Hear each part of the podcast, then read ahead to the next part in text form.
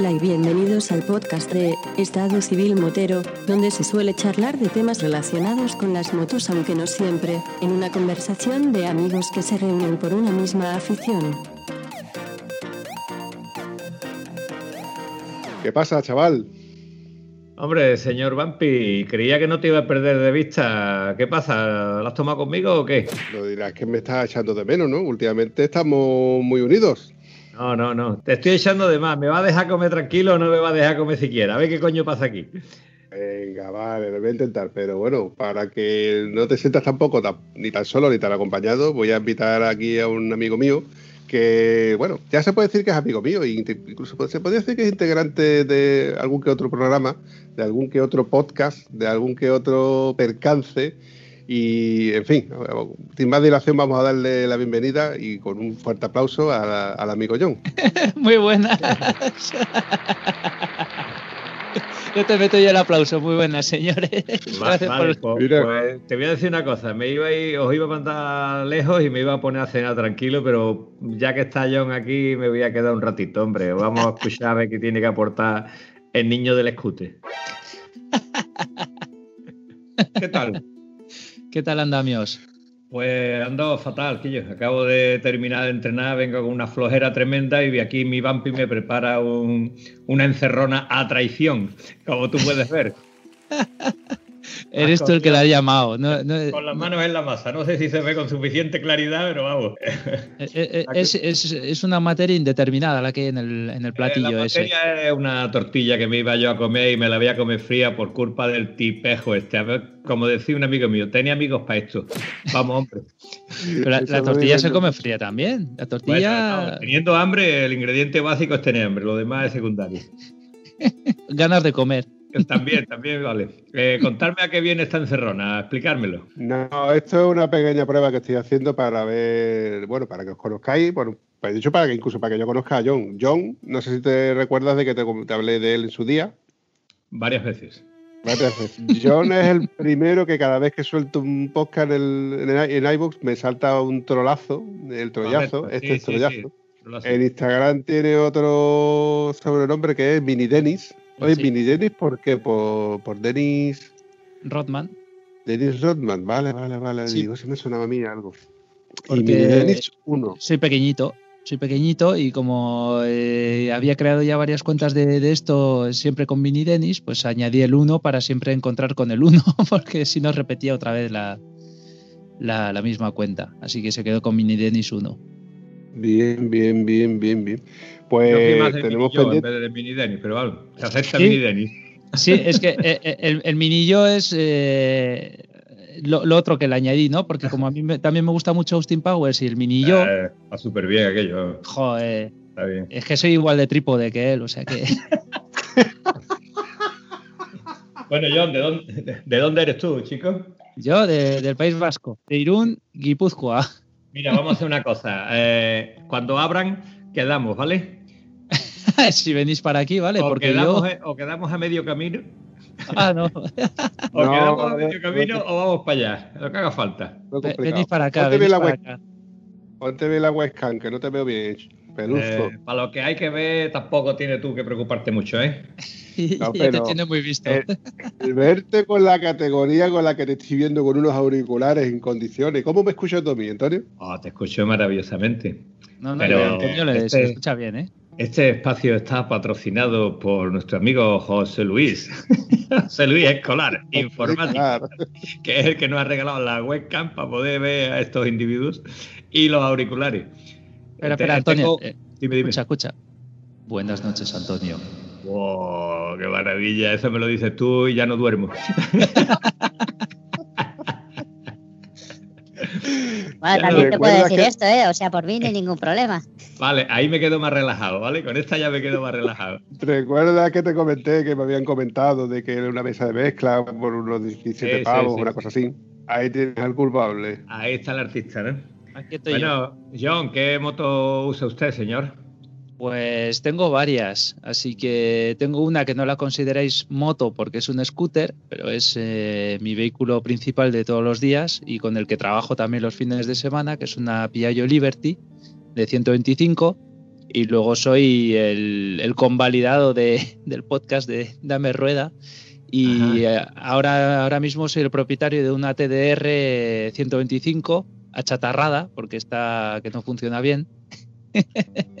Está ahí, que, sí que no, que sí que no, ¿no? Está, está que pilla presión el, circuito de refrigerante porque le pegaron un calentón de cojones. Hizo un, viaje de, desde Donosti hasta Salamanca, ida y vuelta, con una 125 de dos tiempos. Y me imagino pues que, le habrán pegado un calentón y, se ha torcido el, cilindro, le lleva la culata a rectificar y sigue pillando presión. Así que me ha tocado pillar un, cilindro entero nuevo con culata nueva. Eh, mm, te voy a dar un consejo, ¿vale? Yo la, moto que gripé fue la 600, la, la XT. La Yamaha XT 600 la gripé una vez porque hice un recorrido de 60 kilómetros arreado, ¿vale? ¿Qué te pasa, Vampi? Me pasa de que hoy me han corregido y tu carburador no es, no es IPVS. Bueno, es culpable. A, mí me da igual el nombre del carburador. La 600 esta la, la gripé y fui a... que le había comprado la moto, en aquella época era Motos Muriel y me dijo el, chato, que era el que estaba allí en aquella fecha, que, que le había dado mucha caña. Digo, para eso me compré un cuatro tiempos, para darle caña, pero vamos, que iba a 140, 150, que la moto daba más, ¿no? Total, que, que no, que lo pagaba yo. Y pagué eso y le escribí una carta a Yamaha y Yamaha me respondió y me pagó la reparación de la, de la, moto, ¿vale? Después de esto he pensado que para que una moto no gripe, si es más grande el cilindro, tiene más prestaciones, te cuesta más trabajo griparla. Te digo la versión resumida, que yo de 500 para arriba, hombre, por Dios, de 500 para arriba con una 125 chatarroza la llevaba a tope con la oreja retorcida siempre, está la moto diciendo, más no, más no, otra vez ya está aquí.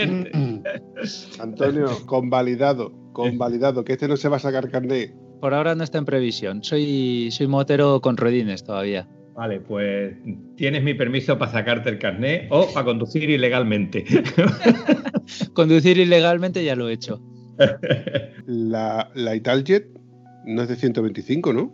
Sí, no. Es, está considerada de 125, pero es de 113. Es más pequeña la cilindrada. Curioso. ¿Tú conocías una scooter bicilíndrica en línea con un sistema de amortiguación, o sea, amortiguación y dirección delantero único? Monobrazo. Porque de hecho, monobrazo, pero no lo tiene ninguna otra moto. Es parecido al de la GTS, pero sin ser el de la GTS.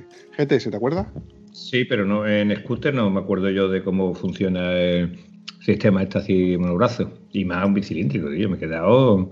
¿Qué, tecnología, por Dios? ¿Qué, qué montón? Qué derroche de tecnología pues... a pleno desperdicio. Joder, hacer motos. a ese, derroche motos. De desperdicio nada, de desperdicio nada, porque además es de, un gran diseñador italiano, que es eh, Tartarini, que fue piloto de Ducati también. Y ese hombre eh, hizo este concepto de, dirección y suspensión al mismo tiempo, que está patentado solo para Italjet y que acaban de sacar el nuevo modelo de Italjet ahora mismo al mercado en el 2020, que tienes el 125 y el 200 centímetros cúbicos en cuatro tiempos y sigue con el mismo sistema de suspensión, el Italjet Dragster, y es precioso. Es poco eficaz porque te, envía toda la información de la carretera y no, amortigua bien, pero solo verlo cómo funciona es, es, un placer porque es un sistema por biletas. Tú tienes por un lado el brazo de suspensión que va al amortiguador por separado que va escondido detrás de, los plásticos y eso es lo que te hace la suspensión. Y luego tienes varias violetas que te suben hasta lo que es el manillar y tienes además un, ya Ya recuerdo, ya recuerdo eso, una obra de arte. Ya recuerdo porque cuando me lo ha dicho Vampi me he quedado como diciendo, me suena, no me suena, pero cuando me has dado la descripción mm. me he quedado con eso y la verdad que llevo razón en lo que he dicho, yo que es una obra de arte para una chicharra, coño, esa obra de arte la haces en una moto de verdad, por Dios. Perdóname que te corrija, pero la chicharra, la chicharra justicia una T-Max en aceleración en salida de un semáforo. Toma que toma. a una T-Max de 500, o sea, de 500 para arriba, también te las, las zumba. Y la T-Max, eh, a la vista está que un, la gente que ha cogido los scooters, eso dice que es lo máximo. Sí, sí, lo máximo. comparando la T-Max con otros scooters de igual, de igual historia. Pero no es, no, es mi, no es mi moto, no es mi estilo, no es lo que a mí me va. Yo la cabra tira al monte. Yo vengo nomás del campo y no me gustan las motos. Lo más que he llegado yo de pasarme es atrás. Una de carretera, no sé cuándo, si eso será posible. Yo, yo se le iba a decir que a Antonio yo creo que lo que le gustan son las motos de guerra de campo. Esa con, rueda de oruga y motor de cuatro tiempos. Esa me, parece, No, hombre, lo que pasa es que era la que más clara tenía la imagen, la verdad. Pero eh, no sé si fuiste tú el compañero que nombró una moto pepino que tenía no sé qué ejército, que con unas prestaciones brutales y una. Eso fue Pablo el que lo comentó, sí. ¿Y, qué clase de aparato era? Porque ese sí me gustaría buscarlo a ver cómo, cómo es esa historia. Una aceleración, un avión eh, con ruedas. Eh, sí, bueno, a ver, es que tuvimos problemas técnicos, entonces tuvo que hacer un audio aparte y demás, entonces no pudimos conversarlo. Y, yo creo mis propios PDFs con mis imágenes y con mis datos y yo los comparto con, los del podcast que vamos a grabar. Pablo lo, hace todo de memoria, hace como vosotros, va, va sobre la marcha y demás y no tengo los datos y si quieres se los puedo pedir, se los paso a Bampi y, sin ningún problema yo, yo, te digo a ver qué modelo era. creo que, dijo que era una, una, imitación de la BMW, ¿no? No recuerdo, lo estaba escuchando y bueno, yo lo escucho y estoy haciendo más cosas, no, mm. no puedo dedicar mis cinco sentidos a este. Pero cuando dijo una moto, porque hasta la fecha eran todos eh, motores pequeños, motores muy recogidos que tú llevabas, que te tiraban paracaídas, pero cuando dijo que había uno que tenía unas prestaciones de aceleraciones bárbaras, digo, bueno, esto para mí se me escapa a mi entendimiento. También he hablado de una 450 Honda para, para el ejército, casi la más. te llamó la atención de que era una moto que, tiraba mucho para atrás y tú dijiste, ¿esa qué moto es? ¿Esa qué moto es? Ya, ya, igual tú, moto es? Yo es que no soy de scooter, que yo, disculpa, yo no lo tenga en cuenta, yo no soy de scooter. No, no, a ver.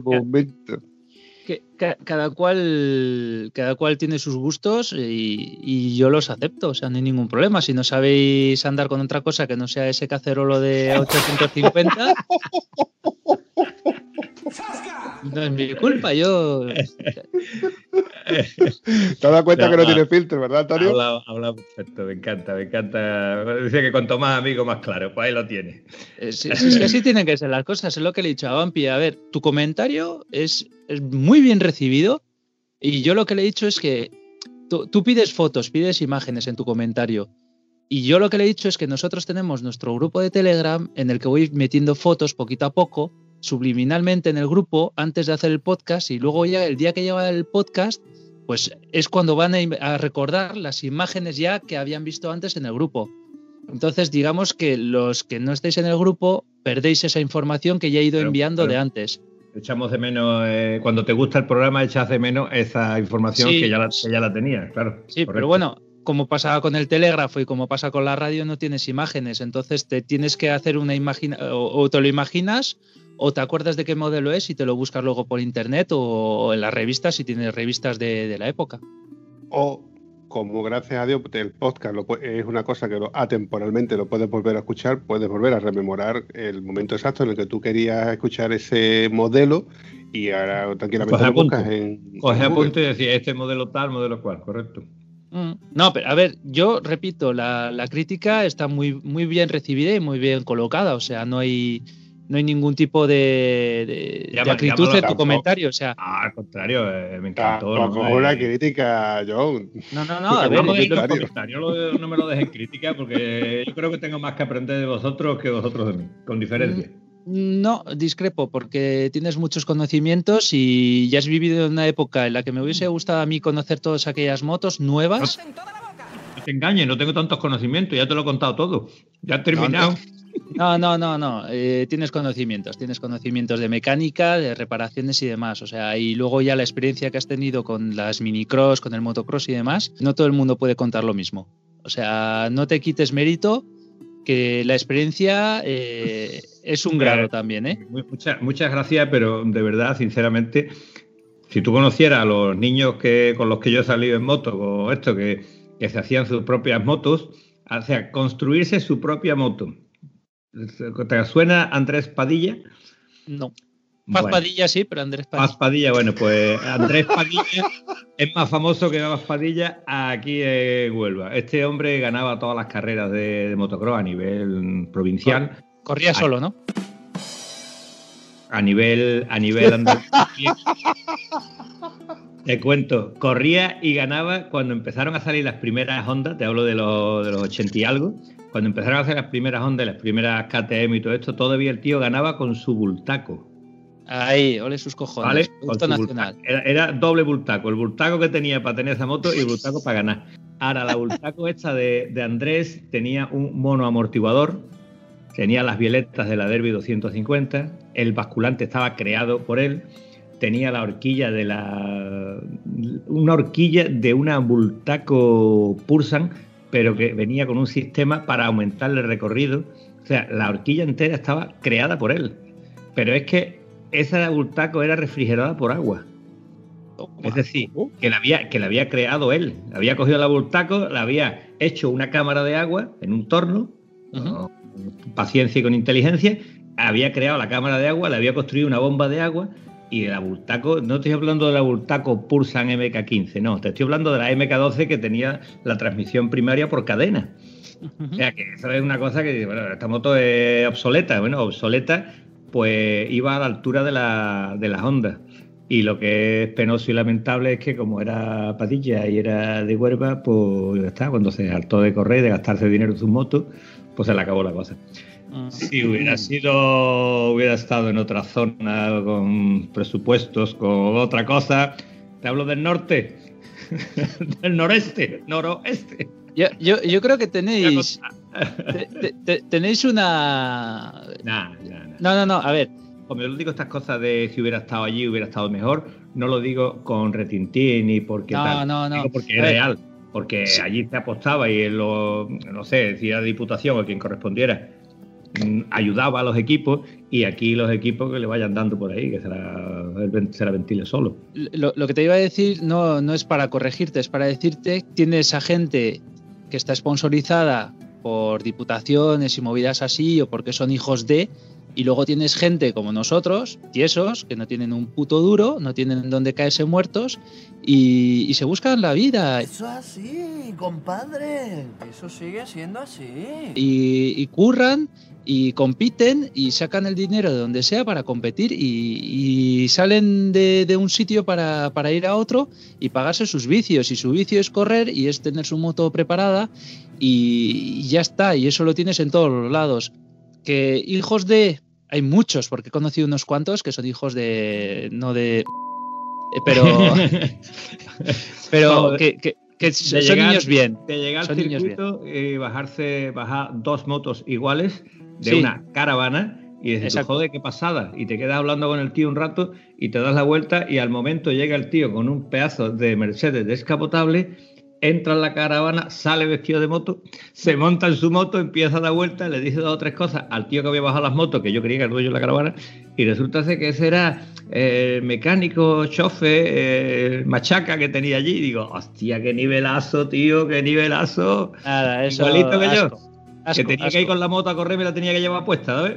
Exacto. Mira, eso es lo que te iba a decir. Tienes un documental eh, francés que es eh, el circo de, la competición de Europa en, los años 70 o así. Y, te enseñan la, historia de los pilotos de la marca y los pilotos privados.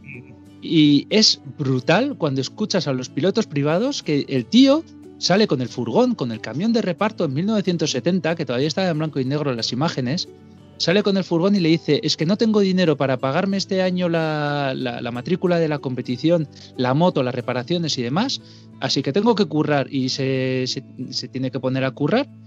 Y dice, y si no tengo dinero este año, no compito este año. Y dice, los que son eh, pilotos de marca eh, lo tienen todo pagado y si se caen y se le rompe la moto, se la paga la marca. Yo si tiro la moto al suelo, me rompo el mono, le tengo que poner cinta aislante, cinta americana que te gusta tanto, y, tengo que arreglarme la moto y me la tengo que pagar yo. Y eso lo has tenido en Francia, lo has tenido en España, lo has tenido en Inglaterra, lo has tenido en todos lados, porque el sponsor es una cosa bastante moderna.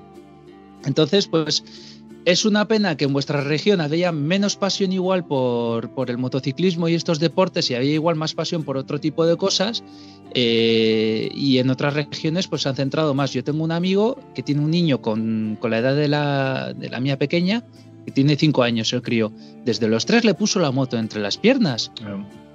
Desde los tres añitos le Mm. puso un quad, le puso la moto y quiere que compita y está buscando ya sponsors para que compite. Quiere bus- no sé si quiere vivir a través del hijo lo que él no ha podido hacer. Pero eh, eso yo.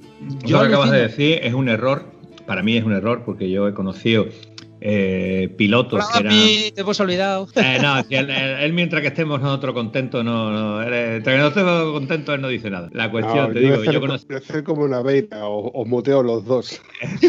te cuento, eh, No chicos que han, que han corrido en moto, ¿vale? Antes que antes de mi época, que han corrido en moto, antes de mi época, y era- y eran bastante mediocres, y hoy día sus hijos han llegado a ser campeones, ¿no? Ahora, campeones que igual un- alguno de estos campeones ha tenido que retirar con diez y pocos años con lesiones que va a llevarla toda su vida. Porque el padre la intenta, venga, vamos y venga, vamos. Entonces, tú no puedes intentar que tu hijo sea lo que tú no has sido. Exacto. Si es verdad que no es lo mismo que tú te montes la primera vez en una moto con 16 años, ¿vale? Que es el caso de muchos de nosotros, nos montamos la primera con 16 años, y que te metas en temas de competición y que te metas en temas de esto y que tú, yo te digo una cosa, la primera carrera que yo hice, llevamos la moto a Moguer, el primer circuito de Moguer, llevamos una Montesa, ¿cuál era? La, la Capra v, VG, no, lo anterior, la, la VF. Una Capra VF y una Derby eh, 125 la llevábamos en un R4. ¿Sabes cómo el volumen que tiene un R4? ¿El Renault 4 caballos, quieres decir? El 4L, el 4L. Ah, el 4L, el 4 latas, vale, vale. vale. El 4 lata, ¿vale? En un 4 lata llevábamos las dos motos metidas dentro. Pero es que íbamos tres tíos dentro del 4 latas. Más un depósito de gasoil, más depósito de agua, o sea, perdón, depósito de gasolina, depósito de agua, una caja de herramientas, todo eso. ¿Cómo lo haces? Pues, hermano, ¿cómo se hacen estas cosas? Si es que no hay otra manera, si es que por dinero esto no está pagado, esto es imposible de hacerlo de otra manera que no sea por, por dinero. ¿Ves? Algo, Tiene Vampi. muchas cosas, tiene muchas cosas que ofrecer este hombre todavía. De momento me conformo con que ponga la cámara para que nada más que le vea un poquito más para abajo de la nariz, que nada más que te ve los ojos, churrita. A ver cómo va. Ahora le- Ahora nada más que. Espera, espera, espera, espera, Lo espera, arreglamos. espera. Ay, eh, eh, eh. Te digo, como siempre, para lo que hay que ver es tontería. Yo creo que Antonio Oye. es como, como Valentino Rossi. ¡Ay, ay, ay! ¡Ay, que me quedo muerta! Con la gallina vieja todavía se puede hacer buen caldo. Uy, uy, lo que ha dicho. Uy, lo que ha dicho. Hombre, que me llames escucha- vieja no me sienta tan mal como que me llames gallina, ¿vale? Eso, Vampi, cuando dice no hay huevo, como que no hay huevo, venga, nos vamos ahora mismo donde sea. Gallina, te va a enterar. Eh, John, John, agradeciéndote estas cosas tan bonitas que me dices. Eh, ¿Tú no has escuchado cuando ha estado hablando nuestro amigo Gonzalo barra el oráculo? Culo ¿Qué sí, ahora no. Ora- oráculo. El oráculo Gonzalo, eh, cuando habla, eh, no habla, diserta. Y lo más interesante es que todo lo que dice, eh, es que es verdad, tío, es que te puedes ir cogiendo tú la Wikipedia para ir corroborando a ver dónde coge la mentira y, eh, lo que dice es todo cierto. Entonces, gracias porque yo te parezca tan simpático y tan sapiente y tan No, no, a ver, con tanta experiencia, pero no, no llego a tanto, eh, te lo digo no, de no- verdad. no es por hacer la pelota, pero se, se agradece todo lo que aportas, todo lo que aporta Vampi, da gusto escucharos y se ve que os lleváis de putísima madre. Propio. Coño. Hombre, con propiedad. Ahí te equivocas. Llevamos, bueno, lo tengo. ¿Ves? ver, sabe la que hemos liado. como una pareja, Eh, igual, un matrimonio. Este tío te quilla, pero tú estás. Pero yo, yo con Antonio, vamos, no lo quiero ni escrito. Escúchame, Tú- tú- tú te escúchame que esto, esto que voy a decir es verdad. Esto que voy a decir es verdad. Nos fuimos a. Cuenca y no, consi- no, te, no, no te vayas a callar cuando hable, porque entonces va a parecer que nos llevamos bien. Sigue hablando. Nos fuimos a Cuenca y no consintió de sincronizar el intercomunicador. Cada vez que quería decirle algo tenía que llamarlo por el móvil. Lo puse Hombre, en la última Antonio. llamada y lo tenía que llamar. Digo, y yo, maricón, ¿cómo pone esto? Eh, hombre, yo a estar escuchando todo el camino de aquí a Cuenca. Y después volver otra vez a te quiere y ya. En fin. ¿Qué nos eso, pasó? Es lo, eso, es lo, más bonito que me dice. Eso es lo más bonito que me dice. Me cago en tontos Antonio. ¿Qué nos pasó a, a, media tarde, media mañana? Que empezamos, Antonio, papi, que para allá, que para acá. Y, y me, me, pasé tres rotondas porque no estaba echándole cuenta al GPS, le estaba echando cuenta a él y cuando me quiso dar cuenta nos habíamos pasado tres rotondas. Si me llega a haber hablado por teléfono, hubiéramos terminado en Irún. Ah, pues mira, en Irún, que es el último pueblo de antes de pasar a Francia, pues mira, estupendo. Oye, tú, tú te ríes, pero Irún es súper conocido por su, su, estación de tren y por el contrabando de drogas que hay aquí, porque cada vez que pillan un alijo grande, lo pillan ¿Lo aquí pillan en Irún. Claro, es lo que tiene tener la carreterita esa, que tienen que pasar por ahí, porque claro, pues lo pues, allí. Pasan toneladas, por aquí pasan camiones, no, no tengo las cifras exactas, pero es una de las zonas de peaje más transitadas de Europa. O sea, es una barbaridad lo, todo lo que pasa por aquí. Y ya no, ni os cuento cuando bajan pues al te moro. Voy a decir todo... una cosa, seguro que lo que ha pasado por allí lo han, ha entrado por aquí. Sí. o por Galicia. O por Galicia, que Galicia también entra bien. ¿eh? Esto es lo que decimos, que tener amigos con el mismo desorden mental que tú no tiene precio. ¿Lo entiendes ahora, John? ¿Lo vas entendiendo? Todavía estoy mirando la billetera a ver si no tiene precio, verdad. No, no, no, no tiene precio, te lo digo yo, no, No, tiene no. precio. Yo la, la verdad es que disfruto mucho escuchándoos, ¿eh? yo me, me parto el culo con vosotros y el otro día el episodio que hicisteis en Dame Rueda de las GS fue brutal, o sea, yo el... A Olga, a Olga Ferro la, la tengo como una persona muy, muy seria, ¿no? Y, yo creo que la habéis, contigo, la habéis sacado una sonrisa. vasco, chaval, contigo No, no, que no. eres vasco. No, no he hablado nunca con ella y los vascos y los catalanes nos... No sé por qué será. Por algo será. No sé si es porque nosotros Yo- tenemos la pasta y ellos la quieren o... Puede ser, Puede ser. puede ser. La pena es que creo que no está el vídeo constatado como tal, pero el vídeo, eh, porque una cosa es lo que nosotros, lo que, lo que tú escuchas realmente y otra cosa es lo que tú ves eh, en la trastienda, ¿no? Eh, Por eso. pero claro, es para que nos vieras a nosotros haciéndonos señales y cuando, por ejemplo, Antonio comenta el tema catalán y cuando saca yo no comenté, ¿no era? comenté el tema del diseño del faro. Digo, coño, el faro lo diseñó un catalán. ¿Vale? Y se hizo un silencio. Digo, coño, lo hizo Junquera, y coño, su propia su viva imagen del faro de la. Pero te digo una cosa, la verdad que yo, el- la charla que tuvimos ahí, eh, Menage a Quatre, eh, la verdad que me lo pasé muy bien. La única cosa que estaba esperando a mi hija, que menos mal que me fui a comer con ella porque iba a estar este fin de semana otra vez con ella y Sevilla se ha cerrado. Así que no sé cuándo voy a ver a mi pequeña. De momento vamos a tardar nueve días más eh, a ver qué, qué pasa. Aquí ya Pero nos han bueno. confinado. Ya, ya, pero. Estamos en Francia todos confinados. Vale, pero tú estás en el País Vasco, que está confinado y no puedes salir del País Vasco. Sí, pero yo estoy en el País Vasco francés. Ajá. Yo estoy al otro lado de la frontera, o sea, Sí. estoy un poquito más lejos todavía. Y aquí en Francia, eh, el presidente Macron pues ha decidido que todo el mundo confinado. Em, Realmente estamos recluidos, o sea, estamos eh, recluidos en nuestra propia casa y solo nos dejan salir para hacer trabajos públicos, o sea, ir a trabajar para que la economía no se pare y luego volvamos a casa y los niños al colegio para que nosotros podamos ir a trabajar. Claro, porque es que si tú cortas el colegio, a ver cómo va el guapo a trabajar después. ¿sabes? Exacto. Lo, lo que le comentaba a Vampi, que mi mujer es eh, eh, preparadora física, como tú, Hombre, y ya lleva muchos años en el, en el, en el negocio, ya, ya son más de 20 años que, que es preparadora física, tiene un montón de diplomas y demás aquí en Francia, y los gimnasios están todos cerrados. Por decreto ley, los, los ¿puede, gimnasios ¿puede trabajar eh, en personal trainer? No, no puede hacer ningún tipo de, actividad física. Si, si, si está preparando, por ejemplo, algún deportista de élite o así, sí, sí puede hacerle el seguimiento. Pero en persona no puede. Lo que está haciendo ahora mismo es hacer en streaming, está grabándose desde casa y está dando las clases de, de aeróbic y demás para que la gente, porque sobre todo tiene personas con una cierta edad que necesitan movilidad y si están confinados en casa, pues no se pueden mover y le sigue haciendo pues el pilates, el body balance y cosas así para que sigan activos, el, eh, los estiramientos y todo esto. Sí, pero eso deja muy poco, ¿verdad, querido? No es, como, no, es como, no es como el 10% que me gano yo con los programas que hago con el Vampi. de- deja, deja poco. a- yo me- Sabía yo que tenía que sacarlo yo, de yo los me 10%. gano, yo me gano una pasta con, con el Vampi, pero hacer un programa de gimnasia y pasárselo a.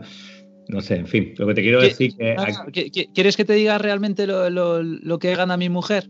Problemas. Problemas y joderse la salud. Porque no le compensa. Económicamente no gana tanto como, como puede parecer.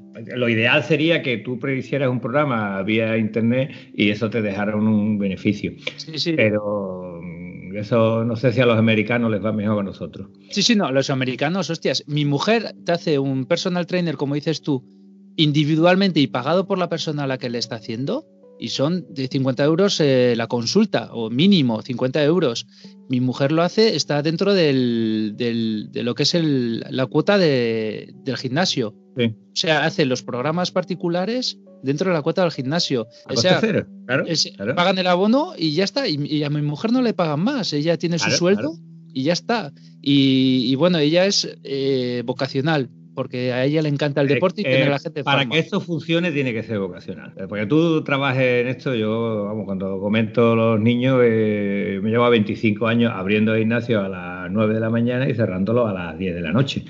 Entonces ahora tengo a mi niño que me echa un cablecito de cuando en cuando y me permite que yo me pueda escapar más o menos, ¿no? Mm. Pero te digo que aguantar ese tren de machaqueo un día, otro día, otro día y encontrarte a los niños que quieren ponerse grandes pero no quieren trabajar, pero eh, eso quema, eso quema horrorosamente. Cuando trabajas con uno que, que te, le tienes que decir yo, vale, más tranquilo y mañana seguimos. Cuando te toca eso es una bendición que tú tengas que frenar, pero tenés que hacer tu fuerza para que esa persona se vaya para arriba, porque claro, yo me he ido especializando, por decirlo de alguna manera, con lo que no quiere nadie lo que quiere nadie son las personas mayores, los tíos con lesiones, las personas con algún tipo de minusvalía. Entonces, yo tengo que ver un personal training, digo, sí, porque no hay quien se atreva a hacértelo, ¿no? lo tengo que hacer yo, ¿no? Pues, y me toca pues hacerlo. Y ahí es realmente complicado. ¿eh? Te puedes dar la mano con mi mujer, porque ella ha tenido varios casos así. Tiene una mujer que le dijeron que no iba a volver a andar que tenía una pierna que se había quedado discapacitada de la pierna y ha vuelto a sacar músculo, no coge apenas y, es mi mujer la que le ha dado las fuerzas. Dicho de otra manera, cuando el médico te dice esto ya no tiene solución, es verdad si tú te sigues tomando la pastilla y sigues haciendo lo que te ha dicho el médico, es verdad y el médico lleva razón, no tiene solución. Pero si tú haces lo que dice el entrenador, lo que dice la persona que va a estar al lado tuyo haciéndote, diciendo venga, vamos, o diciéndote un poquito menos, o si te duele no lo hagas, pero vamos a hacer esto, vamos a buscar otro mm. ángulo, vamos a buscar. Si tú haces eso, se consigue. Claro que Pero sí. necesitas a alguien competente porque tienes muchos que son de palo ahora también, que van de personal trainer y luego son los suplantadores. O sea, no. Pero eso se cae por su propio peso. sí, sí, pero ya sabes que hay demasiada gente así en este eh, negocio. Es correcto. Pero bueno, Papi, véndeme el libro ya, ¿o qué pasa aquí? Me lo acabas de quitar ahora mismo de la boca, porque yo he venido aquí a hablar de mi libro, ¿eh? a ver el libro ese. ¿Dónde está el libro? Que yo lo vea. Señor, dame paciencia. No, tú me tenías que decir a mí de que me has preguntado que yo voy a hacer, ¿qué es lo que voy a hacer yo mañana? ¿Por qué? ¿Me has preguntado eso? mañana es San Viernes. ¿Y? acuerdo y claro, a mí me da envidia de que tú vas a salir por ahí y yo me voy a quedar por aquí. Ah, no, no, que mañana voy a Huelva, mañana voy por la mañana a Huelva, esa era la, cuestión, que por la mañana temprano estaré por allí. Entonces digo, igual quiere invitarme a alguien a café, son datos que yo voy dando, vamos. 9, 9, a las nueve y media tengo que estar allí. Puedo salir más tarde. ya está, ya, ya me ha liado, ya me ha liado. Ya me ha liado. Es de difícil convencer este hombre. ¿eh? ¿eh? tenemos, bueno, si tú supieras lo que sufrimos para el viaje a Cuenca, que si sí, que si no, que si en esta fecha no me conviene. Cuéntalo, papi, ¿cómo fue eso? Esto fue de la siguiente manera. Escuché en un podcast de los chicos de Motos y más que iban a hacer una quedada en Cuenca y no me llamó la atención mucho más hasta que comentaron de que eh, los chicos de mm, Si rompe que rompa también era por probable de que fueran para allá. Digo, hostia, pues el pontazo sería que los chavales, y digo los chavales, y me refiero a ti, Antonio. Gracias, gracias. De, Estado Civil Motero, pues también se presentaran allí y que fuera una reunión de, además de, la gente del, grupo este, pues una reunión de, de podcasters, ¿no? Sería un puntazo, sería una cosa épica porque nunca se ha hecho, que yo sepa. Entonces le digo a Antonio, digo, oye Antonio, mira que estoy escuchando un podcast de unos chavales de, de, Zaragoza que van a quedar en Cuenca y dice, ¿cuándo es? Eh, la fecha tal y cual, dice, yo tengo una quedada, una salida para la fecha siguiente, creo que, creo que ibas a Cantabria, ¿puede ser? La, semana siguiente, la semana, el fin de semana siguiente iba a Cantabria. no, no, no, fue, no, fue, no, fue, así, te dije, no fue así, eso lo, me, me di cuenta luego. Digo, a que va a quedar el mismo fin de semana los dos para una puñetera viaje que tengo, va a quedar lo mismo. Y fue, pero fueron uno a continuación del otro.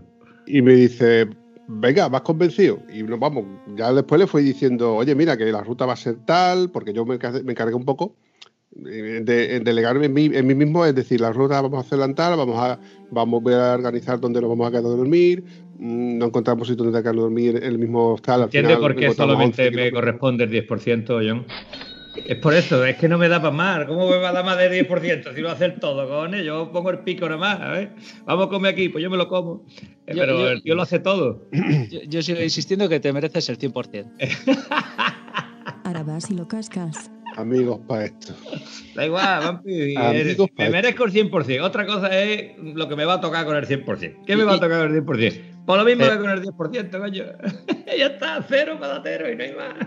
Pero ya eso, de la que te vas a librar porque estás a pocos kilómetros de aquí. yo, yo creo que no se va a librar. En cuanto que abramos puertas y abramos fronteras, vamos a coger camino para allá y le vamos a dar un par de collejas, hombre. Sí, sí, sí, sí. Ah, te rías, que vamos a por ti, que me queda con tu cara. Vaya careto que tiene el tío. Pero si, si, consigues hacer que, esa moto gire menos de dos metros cuadrados, igual sí, pero con ese ángulo de giro que tiene no me pillas ni de eh, coña. Lo malo no es el ángulo de giro, lo malo es. Bueno, yo no seré capaz de girarla, pero Vampi que tiene unas facultades como piloto. Propio. coño, hombre, con propiedad.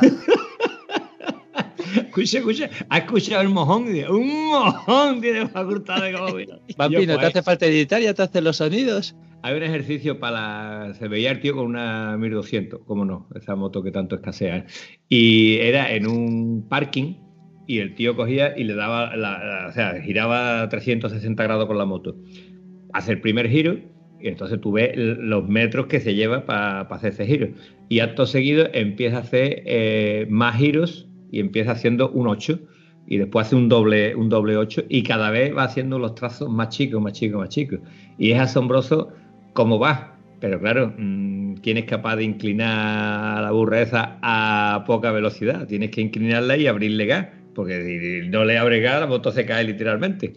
La verdad que se cae sobre un cilindro, pero vamos, eso duele mucho, tío, eso duele mucho. Ahí hay había un vídeo que, que se hizo muy, muy, muy viral donde creo que era de la policía japonesa, donde hacían una especie de competición con, esos mostrancos de BMW. Para, barajando como si estuvieran barajando cartas, ¿no? Mezclándose en una recta, iban entre conos, van entre conos. Bueno, y hay otro vídeo de un policía americano con un pedazo de Harley entre, entre conos, como está diciendo John, haciendo un recorrido que dice, yo tiro los cornos con una bicicleta, tío, este tío cómo va con esta moto a la, velocidad que va y hace los giros, lo que tú has dicho, de dos metros, muy poco más, ¿eh? Increíble, girar el Mostrenco ese, una Harley que son 300 y pico kilos, ¿eh? Pues te voy a enseñar un vídeo de MotoGP en versión Harley Davidson con maletas. ¿Haciendo diablura? No, no, no, no, MotoGP con Harley Davidson, con los modelos Electra, Electra Wayla, con los más grandes que hay, ¿eh? como si fuera tipo Goldwing, con maletas. Y esa moto, esa moto no hace falta patacabra, eso la deja, te paran en la puerta del bar y la dejas caer y ya se queda apoyada en el, chasis. no puede tumbar como. Sí, yo admiro, vamos, cuando se veía las carreras, el Kenny Robert, por ejemplo, que decía que él venía de las carreras de Dirt Track y yo decía, ¿Dirt Track qué? Y cuando yo veía el Dirt Track, nosotros hemos visto las carreras de Speedway, pero el Dirt Track es igual que el Speedway, pero con un mostrenco de 800 centímetros cúbicos y, cilindros en V y, sin disco delantera. ¿Para qué más frenada adelante? ¡Qué tontería! Eso se cruce la moto se sostiene sola. Y tú veías aquello y dices, yo, ¿cómo se puede conducir así? Y el Kenny fue uno de los primeros pilotos en cruzar las la motos, en aquella fecha eran las 500, no era la moto de P sin control de tracción ni mariconada, ¿vale? Ahí. Ahí no había control de tracción, había huevo y para adelante, ¿eh? Como mandan los cánones españoles. Eh, bueno, españoles, españoles no, mundiales, vamos, de huevo, huevos mundiales se llama ese. Ostras, es que Kenny Roberts mucho Kenny Roberts, ¿eh? Delita. Además iba con Honda, ¿no? Si no recuerdo mal. Yamaha, Yamaha. ¿Yamaha? Ah, Kenny era... ah no, no, Kenny Roberts era el de Yamaha y ¿cuál era el de Honda? Eh, luego fue Duhan, pero antes. Eh, eso, Freddy Spencer. El único piloto que ganaba las carreras de 250 y después ganaba las de 500. Eso es. Tú no te acuerdas de eso, ¿verdad, Vampi? Eso mismo te iba a comentar. ¿Veis, ¿veis vosotros? Yo para el tema del- de, los grandes premios, por ¿Por qué no está aquí Gonzalo? demás, Que está aquí Gonzalo, te entera. Te pone el año que era y cómo era y cómo historia. Pues este se le yo te- chafó la historia porque se jodió la- las muñecas, pero se las jodió no por accidente ni por nada, sino de la tensión que le metía en dos carreras de MotoGP Joder. que iba a hecho polvo. Oye, ¿te cuento lo de lo que, lo que hice ayer con la moto al final?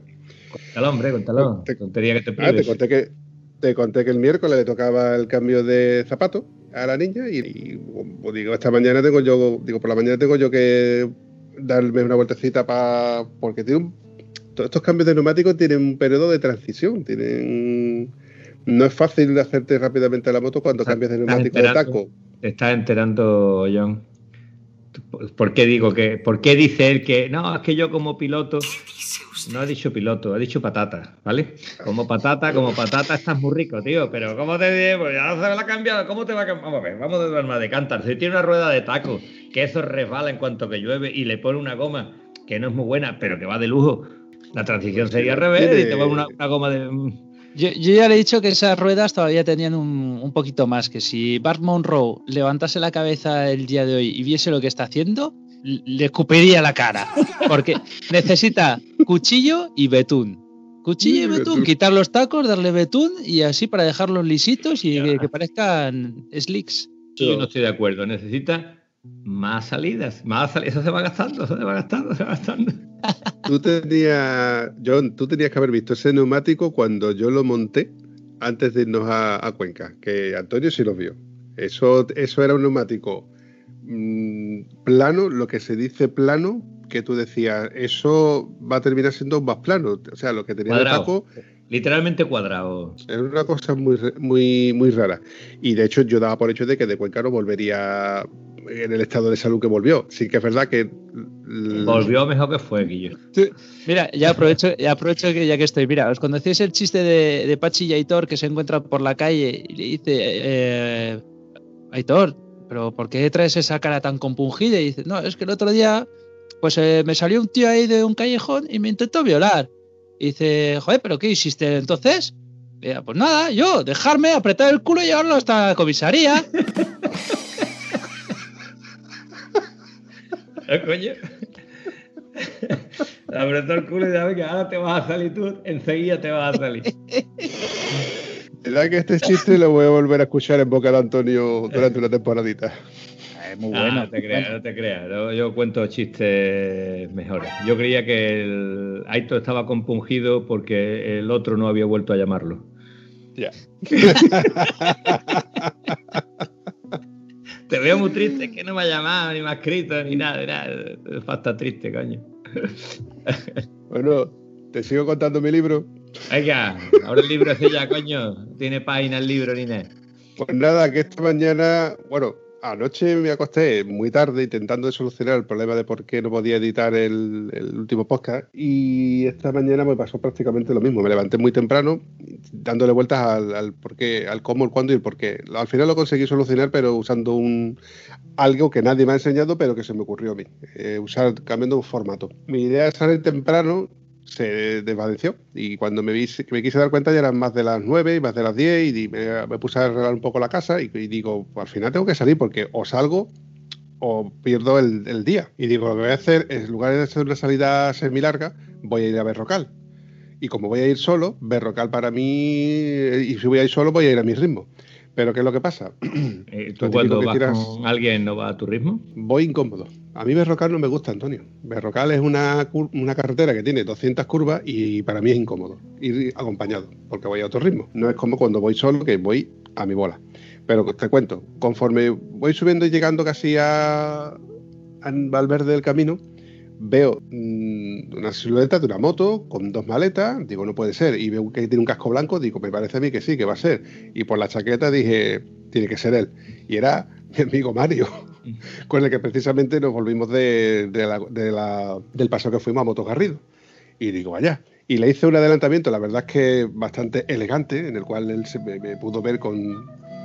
Señor, dame paciencia. Sigue, sigue.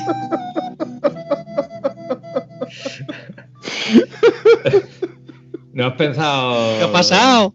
¿No has pensado dar tus propios conciertos de flauta, tío?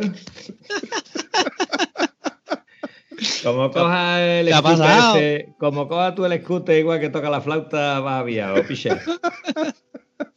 Si te digo yo la flauta como la toco.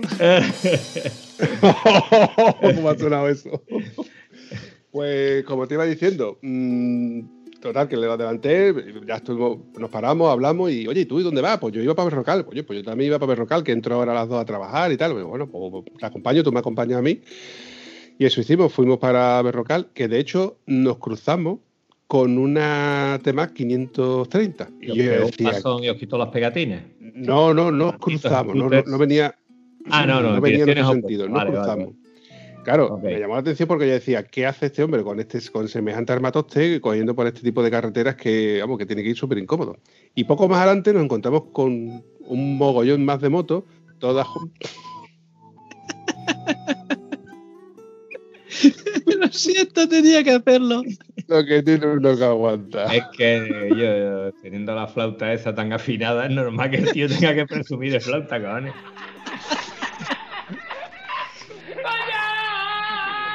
Échate el chaleco. Bueno, le cuéntame, ¿me va a contar ya dónde compraste la flauta o me va a contar qué pasó después del viaje tan colosal? En definitiva, que eso, que ya le le di vueltecita por el berrocal. eh, yo estaba, estaba estrenando, bueno, estrenando el neumático este que he cambiado, el Metzeler. Mario le estaba eh, usando el, el que a ti te gusta, el, el Anaki 3. Anaki Y 3, no. Conti Attack 3, supongo. A ti te gustaba el Anaki 3.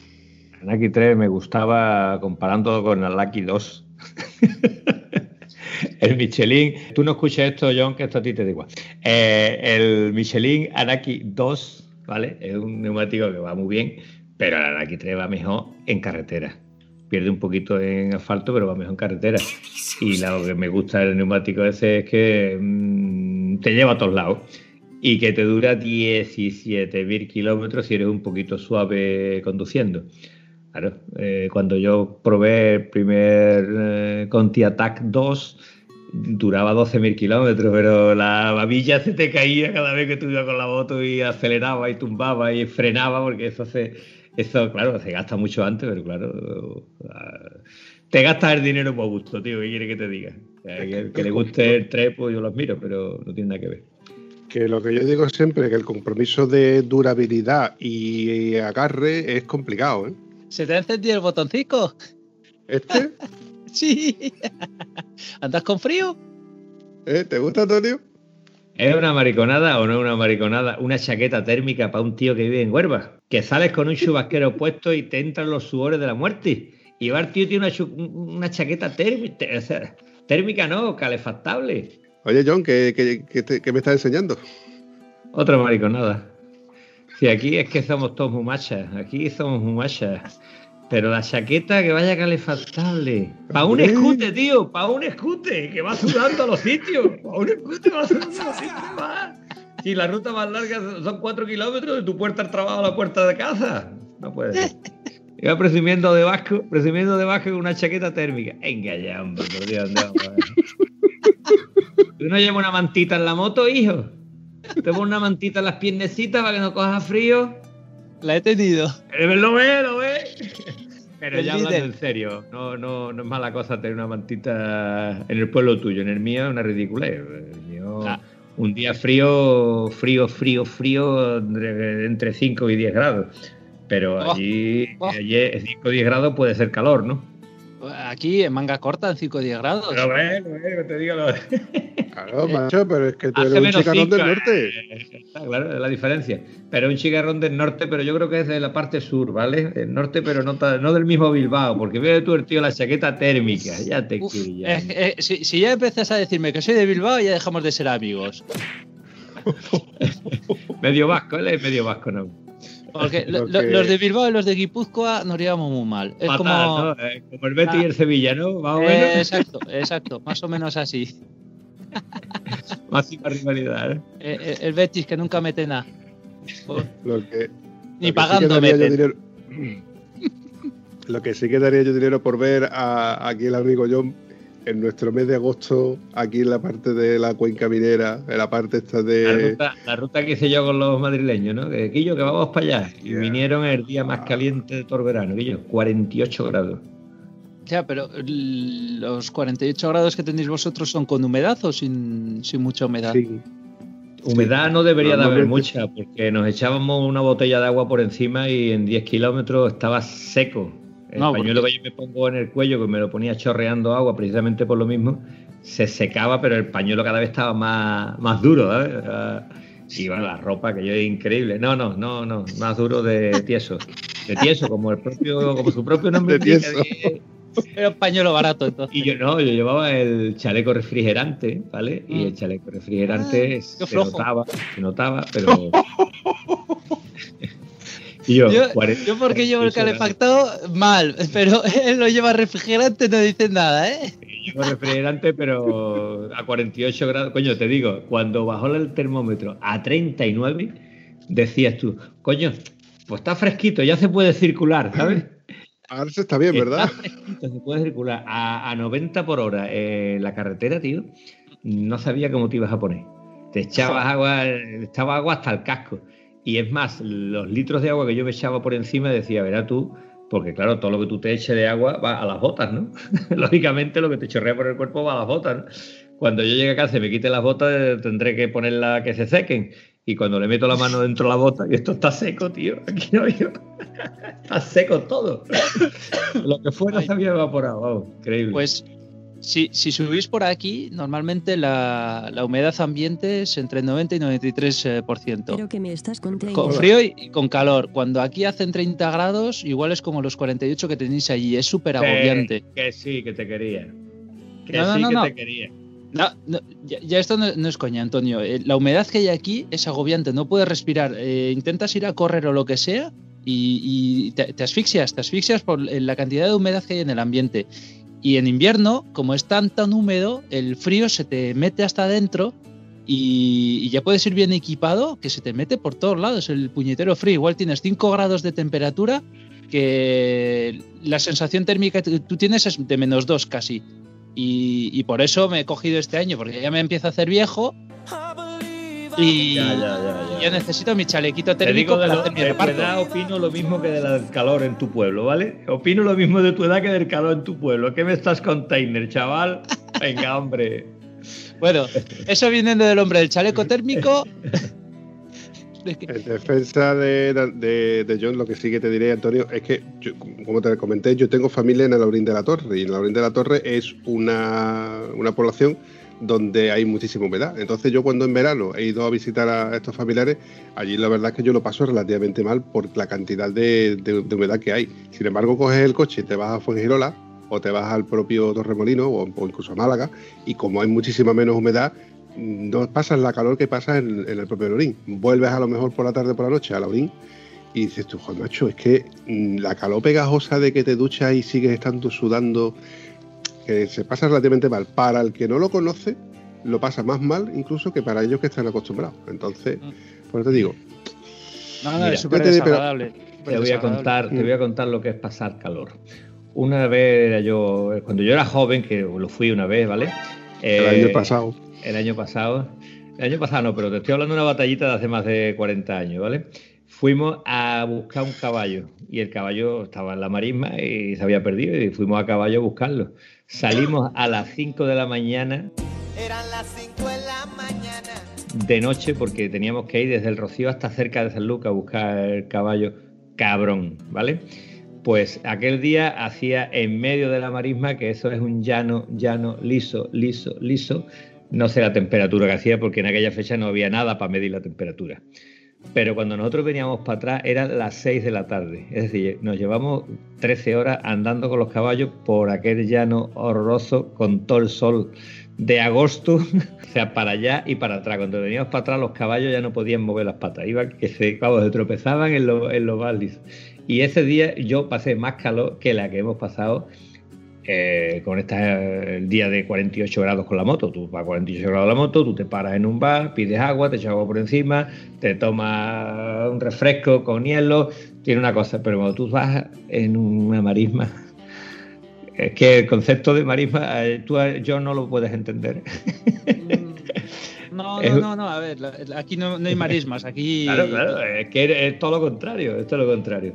O sea, es un llano tremendo de por 40 kilómetros. Además es muy bonito cuando vas con la moto por ese llano, sobre todo si ha llovido. Porque tú notas que la moto va creciendo. Pero que me estás container. Dice, oye, qué raro, la moto está cada vez más alta. Y flaca, ¿a dónde vas? Estabas tan alto, claro. Te cuento cómo es la movida. La movida es que cuando tú vas andando con la moto por este terreno de que acaba de llover, se va pegando el barro a la rueda. Y el barro se pega al barro. Y va siendo la bola de nieve. ¿De acuerdo? Entonces, lo primero que te pasa con una moto que como tú vayas despacito,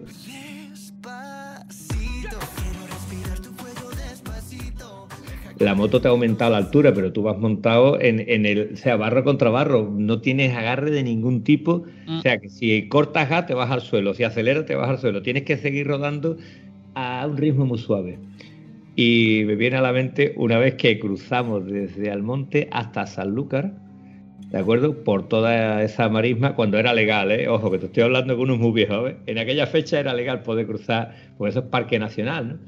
Y me acuerdo que iba con precisamente con el chico que nombraba antes, el señor Padilla, que yo tenía una Yamaha Teneré, yo tenía la XT, y le montó una cubierta, unas cubiertas nuevas para la ocasión. Y las cubiertas nuevas se pegaba el barro que daba gusto. Una cubierta de motocross y se le pegaba el barro. Y lo curioso es que yo tenía una cubierta vieja de motocross, es decir, los tacos redondeados, y tú veías la huella de mi moto y la rueda donde pasaba él veía que había arrancado el barro del suelo con lo cual él tenía que pararse porque era imposible y yo iba rodando perfectamente.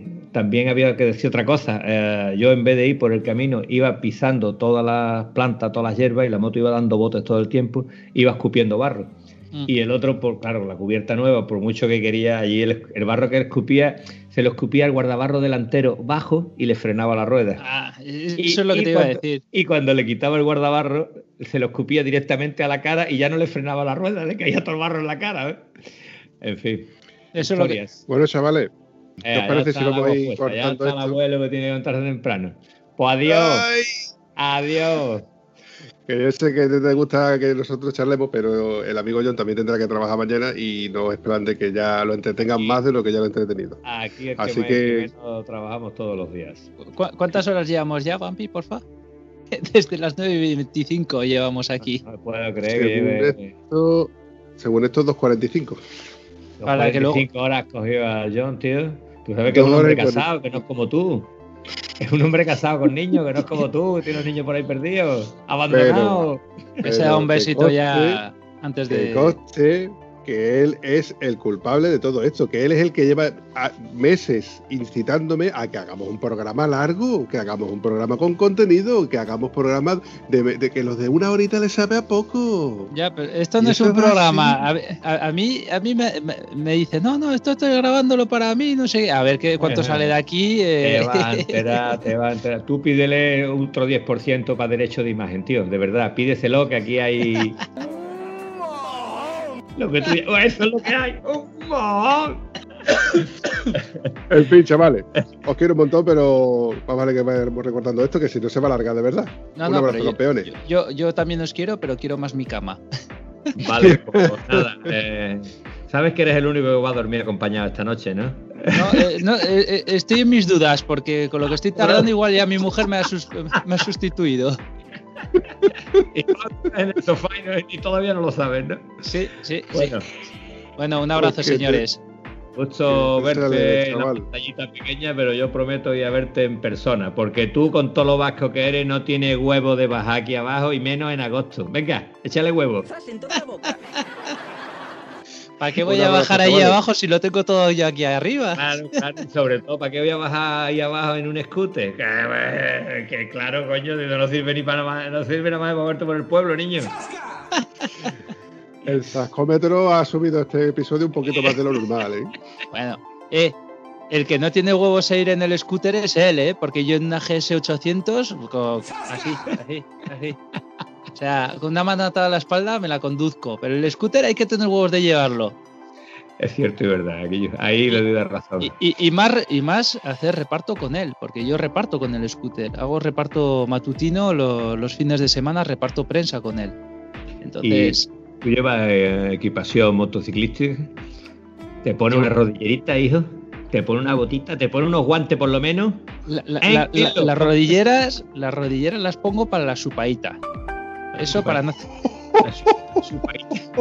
Bueno, pues nada, dicho esto, yo ya no juego más, ¿vale? Yo no juego, que esto me, Te voy a decir una cosa. Yo de viejo, de viejo ya me había curado, ¿vale? Siempre tengo una atracción total para los gays, ¿vale? Así que eh, yo creía que me había curado de viejo y me está saliendo amores por todos lados. Irse fuera, adiós, no quiero nada. Se acabó. Chavales, un abrazo. Ya lo he matado. me matado. asesinado en público. Chao. Hasta luego.